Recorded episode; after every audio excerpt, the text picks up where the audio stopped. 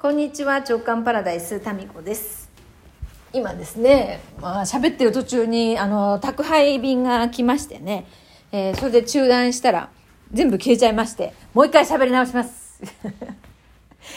え、何喋ってたかというと昨日大爆笑しましたよって話をしてたんですよ。今ねオンライン自分会館 JK 塾の中ではクローズドのですね大人の文化祭っていうオンライン上のイベントをやってるんですね。で、その中で、まあ本当はちょっとやってみたいけど、どうしようかなとかっていうのを、この際ちょっとやってみませんかっていう、そういうお誘いなんですよ。で、皆さんね、それぞれ、えー、イベントを立ててね、それぞれ、それぞれ好きなことをやってるんです。でその中の一つでですね、まあ、このラジオトークの中でもおなじみのピカマルちゃんが企画した面白いイベントがあって、それはね、大人のキッザニアみたいなイベントでですね、それぞれ自分の職業ってあるじゃないですか。で、それ以外のね、仕事をくじ引きでこう割り当てて、まあそれ参加希望の人はね、最初に募って、そのくじ引きで自分がたまたま引いた、あの、職業になりきって講座をするっていうね、そういう遊びを企画してくれたんですよ。それで、で、昨日、えー、その爆笑のイベントはですね、このラジオトークでもうね、名前言っちゃうと、サチポンさん。サチポンさんのイベントだったんですよ。で、彼女は引き当てた、あれ、占い師だったよね、確か。もうね、もはや、現、何の職業だかもうわからない。何でもいいぐらいおかしかったんで。多分占い師だったんだけど、満月の夜にだけ降臨する何か存在があってですね、それを、えー、サチポンさんがですね あの、そのメッセージを受け取って、喋るっていう、そういうイベントだったんですよ。でね、まあ、この詳しくはちょっとね、あの、ここで説明しませんけれども、そのね、イベントのその企画と見せ方と全てがパーフェクトだったんですよ。パーフェクトで面白かったんです ね。いや、私はね、これ、もう爆笑しながらも、本当に感じたのはね、それぞれのね、中にある可能性って無限だなって思ったんです。で、サチポンさんがまさかの、まさかのキャラだったんですよ。いやいや、あのね、普段は、こう、真面目なっていうか、もう真面目な、多分、あの、側面が、真面目っていうか、まあ、まさか昨日のようなですね、その、なんていうか、これ見てない人は本当すいませんね。JK 塾の方もう絶対見て、この昨日のアーカイブ残ってるんで、もうね、見るだけで多分自分の中の何かがね、崩壊して、あ、なんか私の可能性を探りたいなって気分になりますよ。それくらいなんかね、普段とは違う側面だったんですよ。その出てきたその昨日のイベントでのね、キャラクターが。でも、すべてが完璧で、完璧に面白くって、多分完璧じゃないって本人が思ってることすらも完璧すぎて面白かったんですよ。それも含めてね。で、いや、人ってね、本当に自分ではまだ自覚してない可能性の塊だなって思ったんです。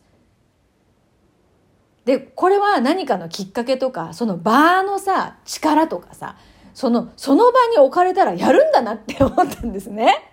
なんか無茶ぶりとか、ありえないっていう状況に自分を、まあ、いい意味でね、追い込んでいくとなんか出てくるんですよ。って思えばね、私もアナウンサー時代、そうやって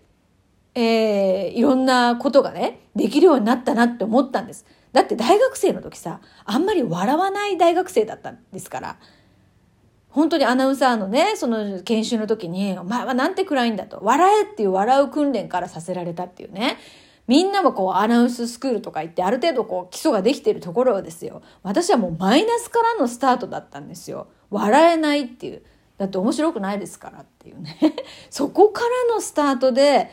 まあ今、えー、民子さん笑わない時代とかあったんですねとかって言われますけど、あの、そうなんですね。笑えないし、喋れないし、緊張して顔はもう硬直するしね、体はもう立ち、なんていう棒のように立ってるしっていう、ここからだったんですよ。でも、それがもうカメラ3219で回ったら何か言わなきゃいけないとか、何かやらなきゃいけないとかっていう追い詰められた中で、本当に何かが降りてきて今に至るわけですね。でこうやって何も台本なくても、まあ、何喋ろうかこのねあの本当に一寸先は闇じゃないですけど1秒先は何にも決めてないっていうトークで成り立ってるこのラジオトークなんですけどまあここまでね楽しめるようになったわけです。っていうふうにこのある意味 JK 塾の中の、まあ、ピカマルちゃんのそのね企画って全然もう未知の思ってもみなかった職業が自分のもとにこうねこれですあなたの担当はって来るわけですよね。私なんかモデルですよ。モデル。あれだ、いつだっけ？月曜日だっけ？私モデルでイベントするんですけど、そんな風にみんな違うわけですね。そうするとね、もうその、何ですか、今まで考えたこともないような、自分がモデルだったらとかさ、で、昨日のサチポンさんの自分が占い師だったらっていうことだと、占い師だと思う、多分ね。それで出てきたものが、もう意表をつくもので、で、この、だから、もし自分がこれこれだったらっていうことがなかったら、出ても来ない話なんですよ。このキャラクターもそのアイデアもね。で、こう、もし何々だったらっていうことを、まあ、ちらっと考えるだけじゃなくて、実際にお金もらってやってみる。これね、もう JK 塾の中のイベント、大人の文化祭は、まあ、それぞれ自分が決定していいんですけど、500円もしくは無料なんですよ。で、そうやって、切羽詰まった状態に置かれるとね、人ってね、出てくるね。で、私はね、もう、これ昨日のサチポンさんだけじゃなくて、他の人たちのね、オンラインのイベントも見てみて思うんだけど、その人の中の可能性って多分ね、一生かけても使い切れないぐらい入ってますね。入っとる場合も本当 もう、使わんともったいないけんって言いたい、本当ね。そう思いましたね。